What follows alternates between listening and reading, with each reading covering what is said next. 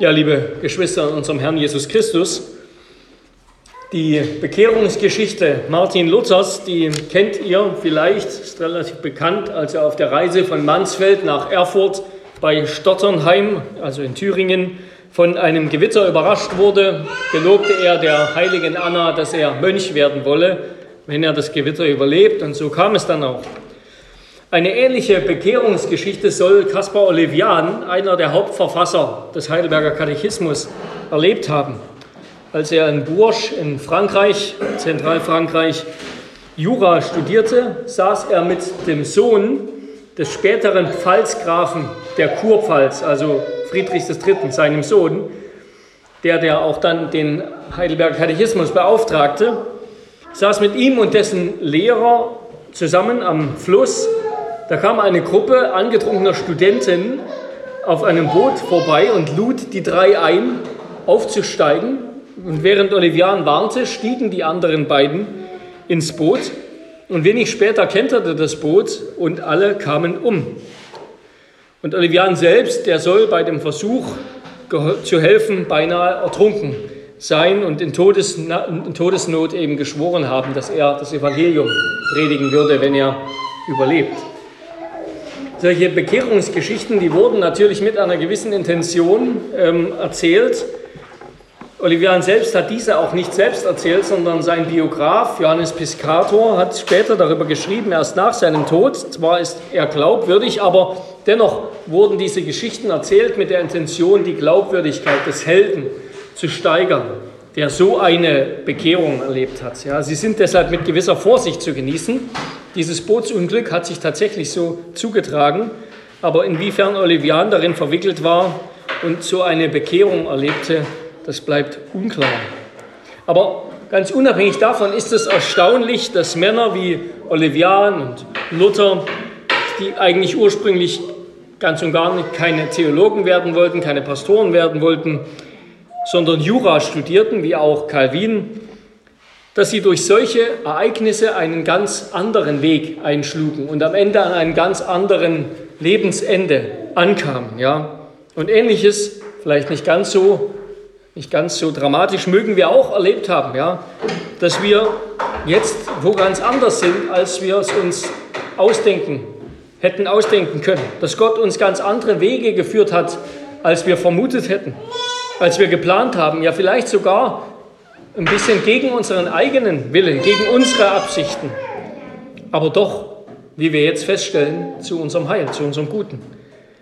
Ja, das ist die Wahrnehmung eines Christen, dass Gott uns führt durch unser Leben und dass wir das nicht im Vorhinein alles planen und festlegen und voraussehen können, sondern dass wir im Nachhinein dann eigentlich quasi wie, wie bei, bei dem Blick ins Tagebuch im Nachhinein feststellen, Gott hat uns geführt. Die Vorsehung Gottes erkennen wir vor allem in unserem Leben im Nachhinein. Ja.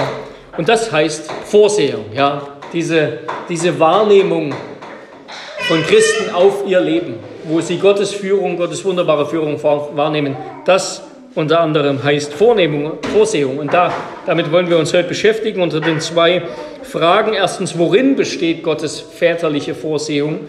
Und zweitens, was nützt uns Gottes väterliche Vorsehung. Wir reden häufig oder vielleicht von der Souveränität Gottes, der Souveränität Gottes, auf Deutsch seiner Freimächtigkeit, seiner Oberherrschaft.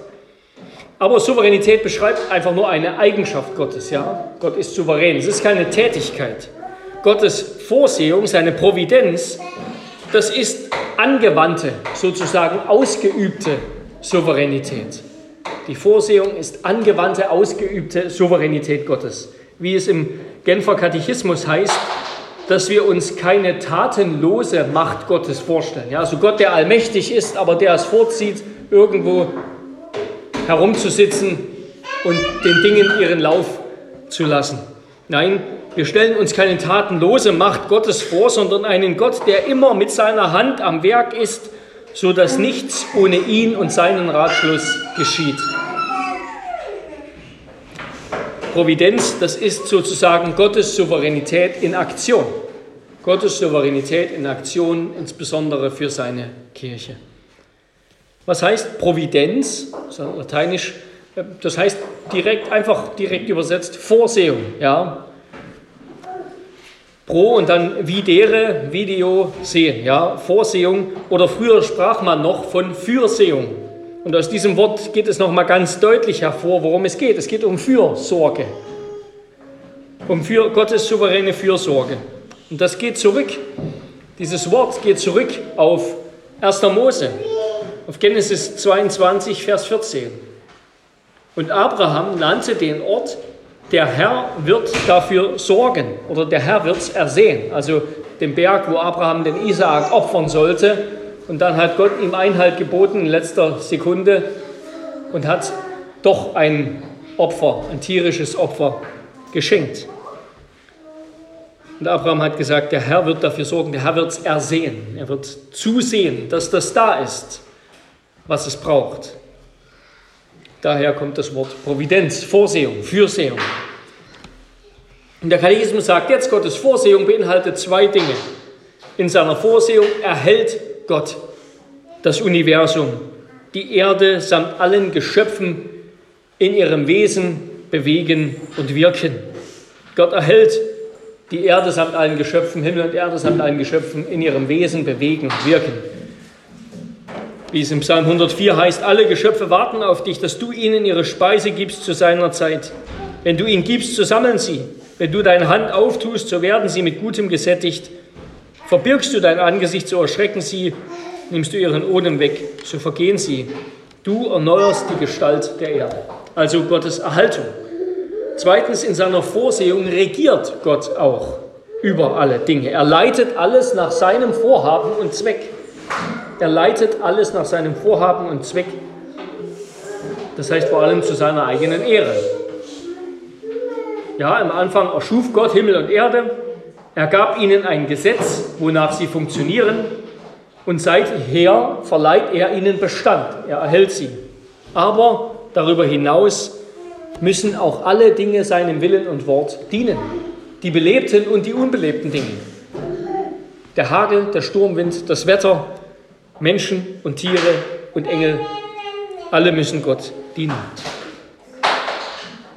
Gottes Regierung schließt alles ein, ja, alle natürlichen Prozesse, das Wetter, die Naturgesetze, alle freiwilligen und zufälligen Handlungen, alles, was wir bewusst, freiwillig, bereitwillig tun, alles, was uns zufällig geschieht, alle guten und bösen Taten, Gottes Vorsehung ist allumfassend. Und dazu gebraucht Gott normalerweise Mittel. Ja, er hat Naturgesetze gegeben, wie die Dinge funktionieren. Aber Gott hat auch die Freiheit nach seinem Wohlgefallen, ohne sie oder über sie hinweg oder sogar gegen sie, gegen seine Mittel, gegen die Naturgesetze oder über sie hinaus zu wirken. So heißt es im Westminster Glaubensbekenntnis, Artikel 5, äh, Absatz 3. Ja, in seiner Providenz, in seiner Vorsehung weiß Gott alles im Voraus und er bestimmt allen Dingen und allen Individuen ihren Zweck und ihr Ziel. Und er ist darin vollkommen unabhängig von uns. Er braucht unsere Zustimmung nicht. Er ist nicht abhängig von uns. Ja, wie Daniel, der Prophet Daniel sagt, er verfährt mit dem Heer des Himmels und mit denen, die auf Erden wohnen, wie er will. Und es gibt niemand, der seiner Hand wehren oder zu ihm sagen dürfte, was machst du? Gott verfährt mit den Dingen, wie er will. Denn von ihm und durch ihn und für ihn sind alle Dinge. Ihm sei die Ehre in Ewigkeit. Amen, schreibt der Apostel Paulus. Oder wie es eben in Frage 28 heißt, alle Geschöpfe sind so in seiner Hand, dass sie sich ohne seinen Willen weder regen noch bewegen können. Heißt das, dass wir jetzt Marionetten sind, eben an Gottes Fäden aufgezogen und nach, seiner, nach seinem Willen handelnd und uns bewegend? Nein, das heißt es nicht. Die Bibel lehrt zugleich, Neben Gottes Vorsehung, neben seiner alles bestimmenden Souveränität, lehrt sie zugleich, dass wir Gott dienen mit der Kraft, die er uns gibt. 1. Petrus 4, Vers 11. Wir dienen Gott mit der Kraft, die er uns gibt. Und derjenige, heißt es im Psalm 1, derjenige ist wie ein fruchtbarer Baum, der aufblüht, der die falschen Wege meidet und die richtigen Wege verfolgt. Also der etwas Bestimmtes tut. Ja, unsere Verantwortung wird nicht aus den Angeln gehoben durch Gottes Souveränität. Es gibt einen schönen Vers in Psalm 127, Psalm 127, Vers 1, wo wir diese beiden Ebenen, Gottes und unsere, zusammenstoßen sehen. Ja, wir kennen diesen Vers. Wenn der Herr nicht das Haus baut, arbeiten umsonst die daran bauen. Wenn der Herr nicht das Haus baut, arbeiten umsonst die daran bauen. Wir könnten jetzt hier einen Widerspruch feststellen, wenn wir wollen, aber dann verstehen wir das falsch, sondern wir sollen begreifen, dass Gott und Mensch das ewige, unbegreifliche, vollkommene, allmächtige, unbegrenzte Sein Gottes und das endliche, schwache, geschaffene, begrenzte Sein des Menschen, das wie auf zwei verschiedenen Ebenen handeln und wirken, nicht auf der gleichen Ebene. Was Psalm 127 sagt, ist, nur wenn Gott auf seine Weise wirkt, kann unser Handeln wirkungsvoll sein. Nur wenn Gott auf seine Weise wirkt, kann unser Handeln wirkungsvoll sein und ans Ziel kommen, etwas schaffen. Ja, oder um es mit Paulus zu sagen, wir verwirklichen unsere Rettung mit Furcht und Zittern, gerade weil Gott es ist, der in uns wirkt, beides das Wollen und das Vollbringen.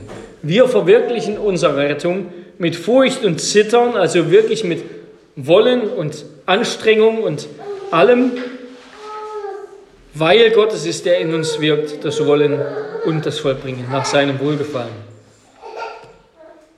Aber sein Wirken geht unserem dabei immer voraus, trägt uns, hebt es, stärkt es, befähigt, erhält, leitet uns, damit wir uns bewegen können, aufstehen können, arbeiten, ausruhen, glauben.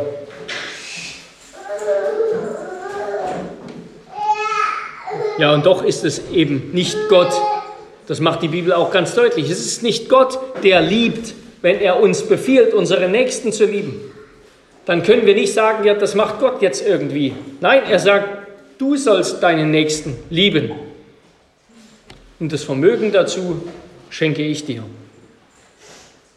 Es ist nicht Gott, der liebt, wenn er uns befiehlt, unseren Nächsten zu lieben und uns doch zugleich das Vermögen dazu schenkt sondern wir lieben im Gehorsam gegenüber seinem Wort, befähigt durch seinen Geist.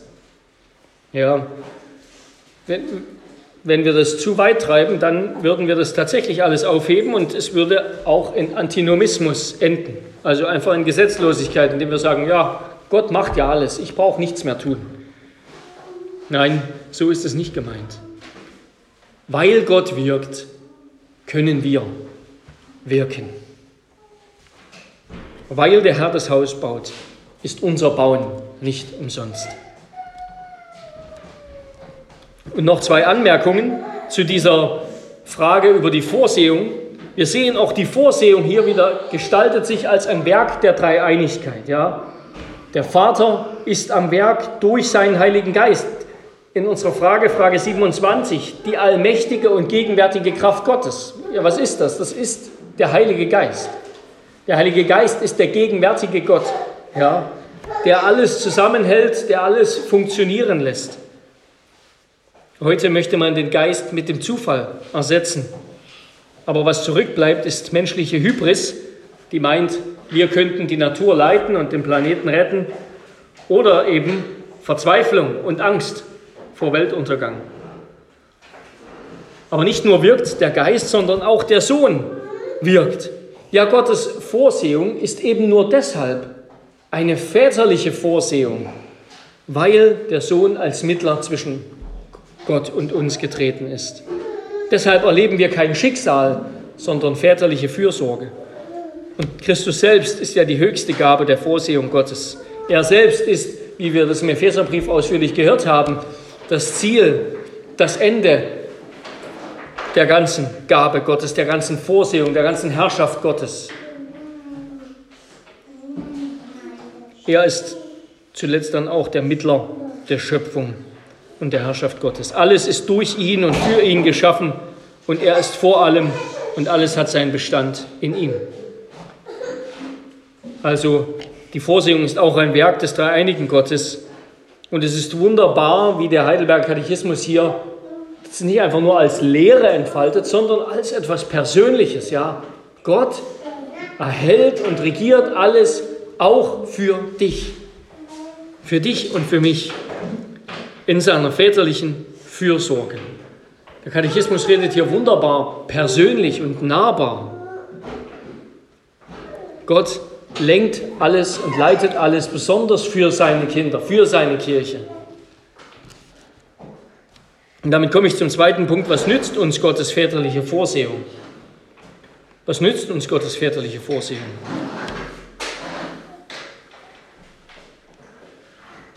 Nebenbei gesagt zu dem, was der Katechismus hier sagt, wir sehen an der Schöpfung und an der Vorsehung Gottes, dass Gott auch an den kleinsten und unbedeutendsten Dingen Interesse hat.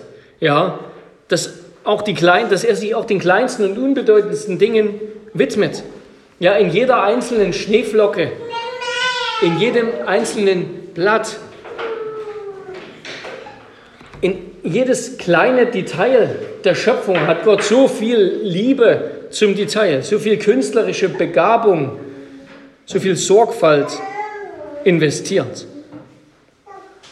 Ja, Gottes Kraft wird im Kleinen genauso ersichtlich wie im Großen. Das ist seine, Teil seiner göttlichen Vollkommenheit dass er kleine und verächtliche Dinge als Werkzeug gebraucht, um große Taten auszuführen. Ja, das sehen wir nicht erst im Evangelium, sondern schon in der Schöpfung. Er gebraucht kleine und verächtliche Dinge als Werkzeuge, um große Taten auszuführen. Das sehen wir schon in der Schöpfung. Gott schenkt auch den kleinsten Kleinigkeiten große Aufmerksamkeit. So ist unser Gott, ja. Das ist seine Vollkommenheit. Die Lehre von der Vorsehung Gottes, ja, was lehrt sie uns? Ganz praktisch. Sie sagt uns, dass es keinen Zufall gibt. Ja, es gibt keinen Zufall. Sprüche 1633, auch die Würfel fallen, wie Gott es will. Gott lenkt auch die Herzen der Menschen nach seinem Wohlgefallen.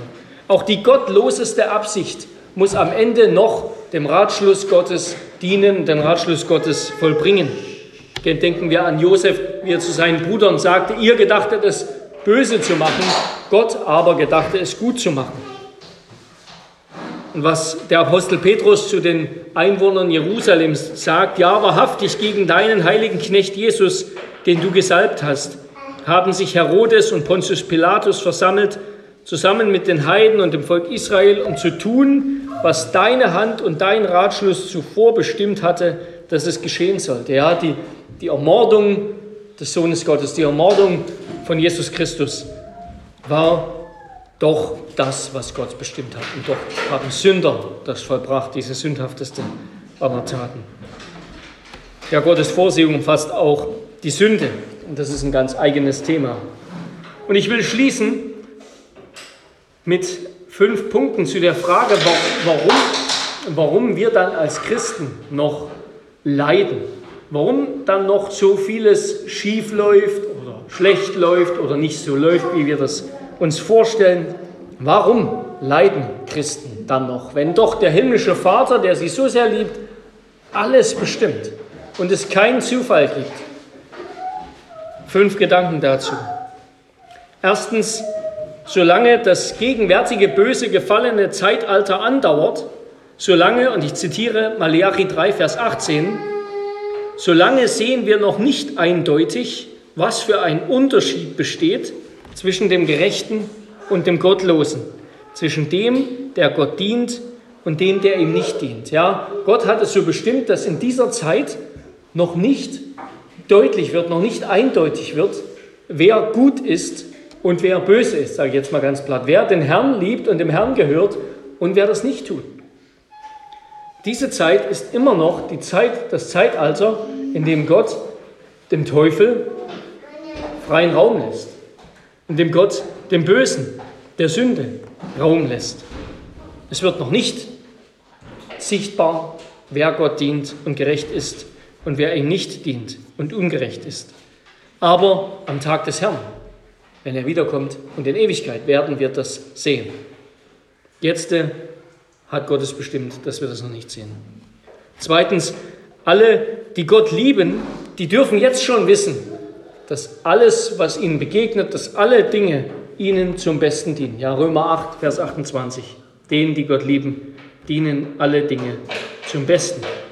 Was auch unser Katechismus in Frage 1 aufgreift. Alles muss zu unserer Seligkeit mitwirken. Ja, so wie das schrecklichste Leiden Jesu in seinen Triumph mündete, so steht Gott auch hinter unserer Not. Und er verfolgt seine Absicht auch mit unserem Leiden. Ja, sogar Sünde, wo sie uns auf die Knie bringt, wo sie uns zu Christus führt, muss Gottes Weisheit und seinem Ratschluss dienen. Sogar Sünde muss am Ende dem Guten dienen, so wie die Kreuzigung des Messias, die Kreuzigung des Unschuldigen eben der Herstellung des Evangeliums dienen musste. Ja. Was natürlich ganz und gar nicht heißt, dass wir sündigen, um in Gnade zu wachsen. Ja, wie könnten wir auch? Wir sind ja der Sünde in Christus gestorben. Wir sind Sklaven Gottes, Sklaven seiner Gerechtigkeit.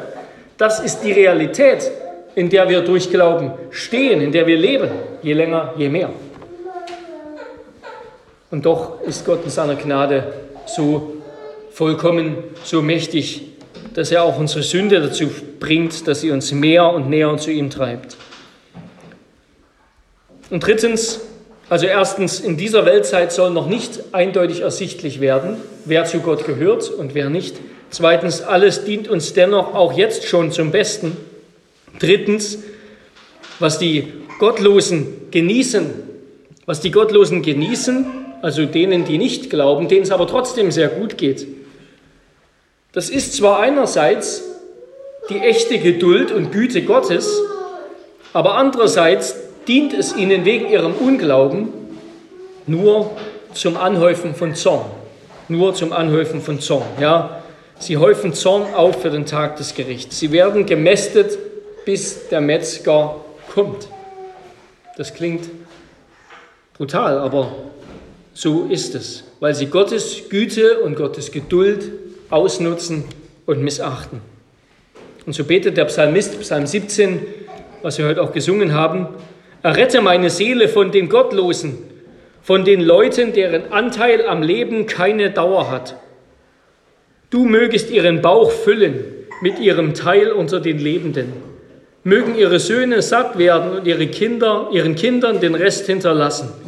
Mich aber lass mich dein Angesicht schauen in Gerechtigkeit. Lass mich, wenn ich erwache, gesättigt werden an deinem Bild. Wenn ich erwache, das heißt nach meinem Tod. Ja. Wer glaubt, der sieht nicht auf das Sichtbare, der ist nicht zuallererst daran interessiert, hier ganz oben zu schwimmen. Wie Paulus sagt, denn was sichtbar ist, das ist zeitlich, was aber unsichtbar ist, das ist ewig. Alles, was hier genossen wird, dient dem Verderben, wenn es nicht im Glauben genossen wird.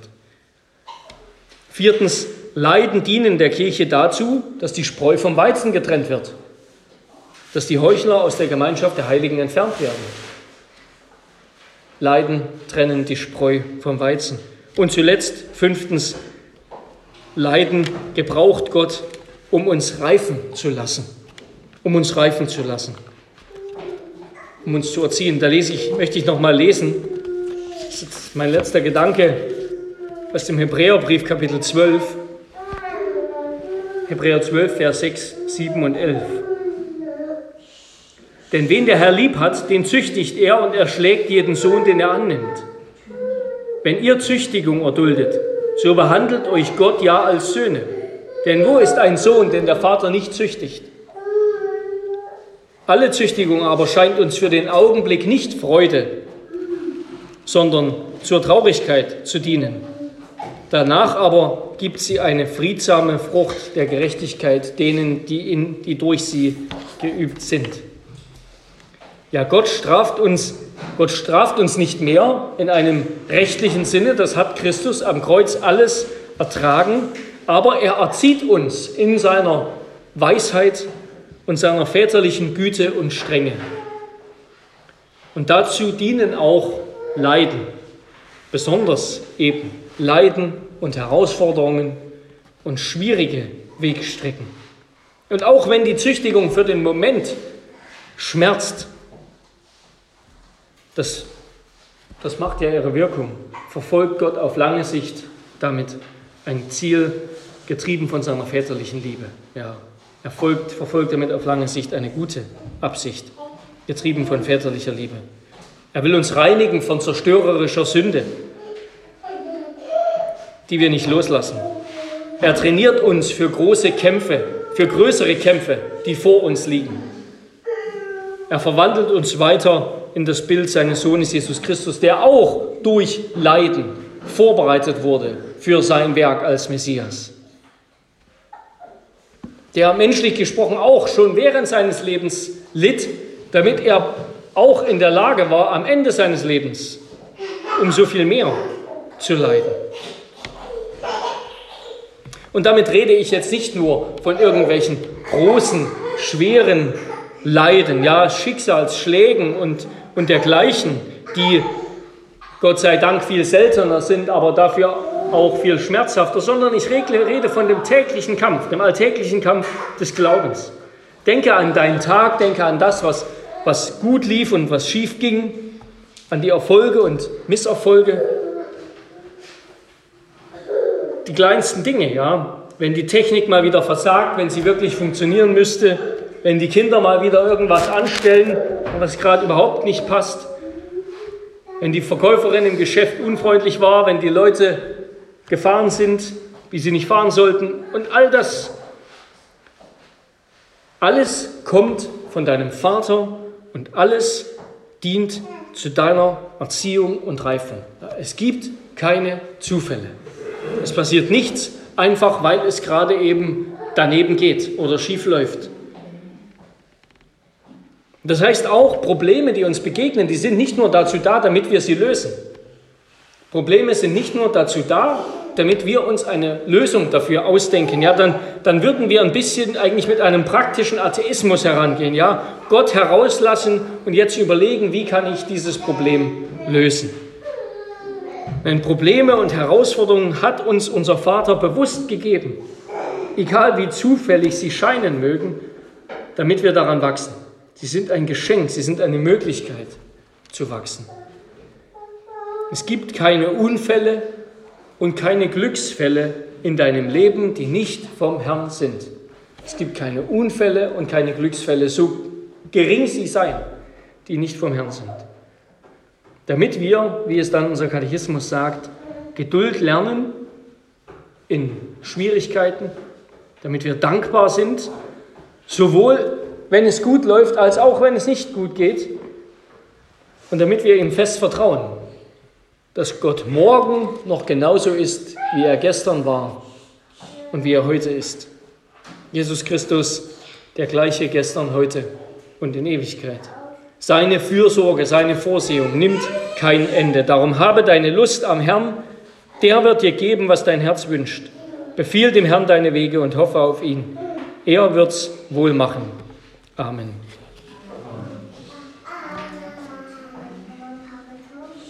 Herr unser Gott, wir danken dir, dass du uns wieder neu versichert hast, dass deine Hand um unser ganzes Leben gewölbt ist und du uns hältst.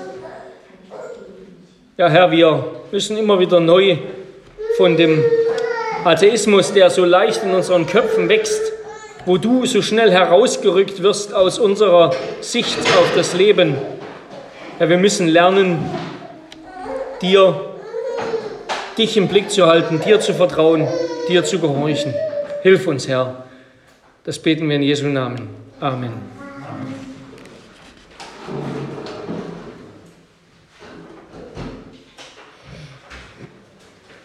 Wir wollen antworten auf den auf die Predigt mit Psalm 146. Wir singen die Strophen 1 bis 4. Psalm 146, 1 bis 4.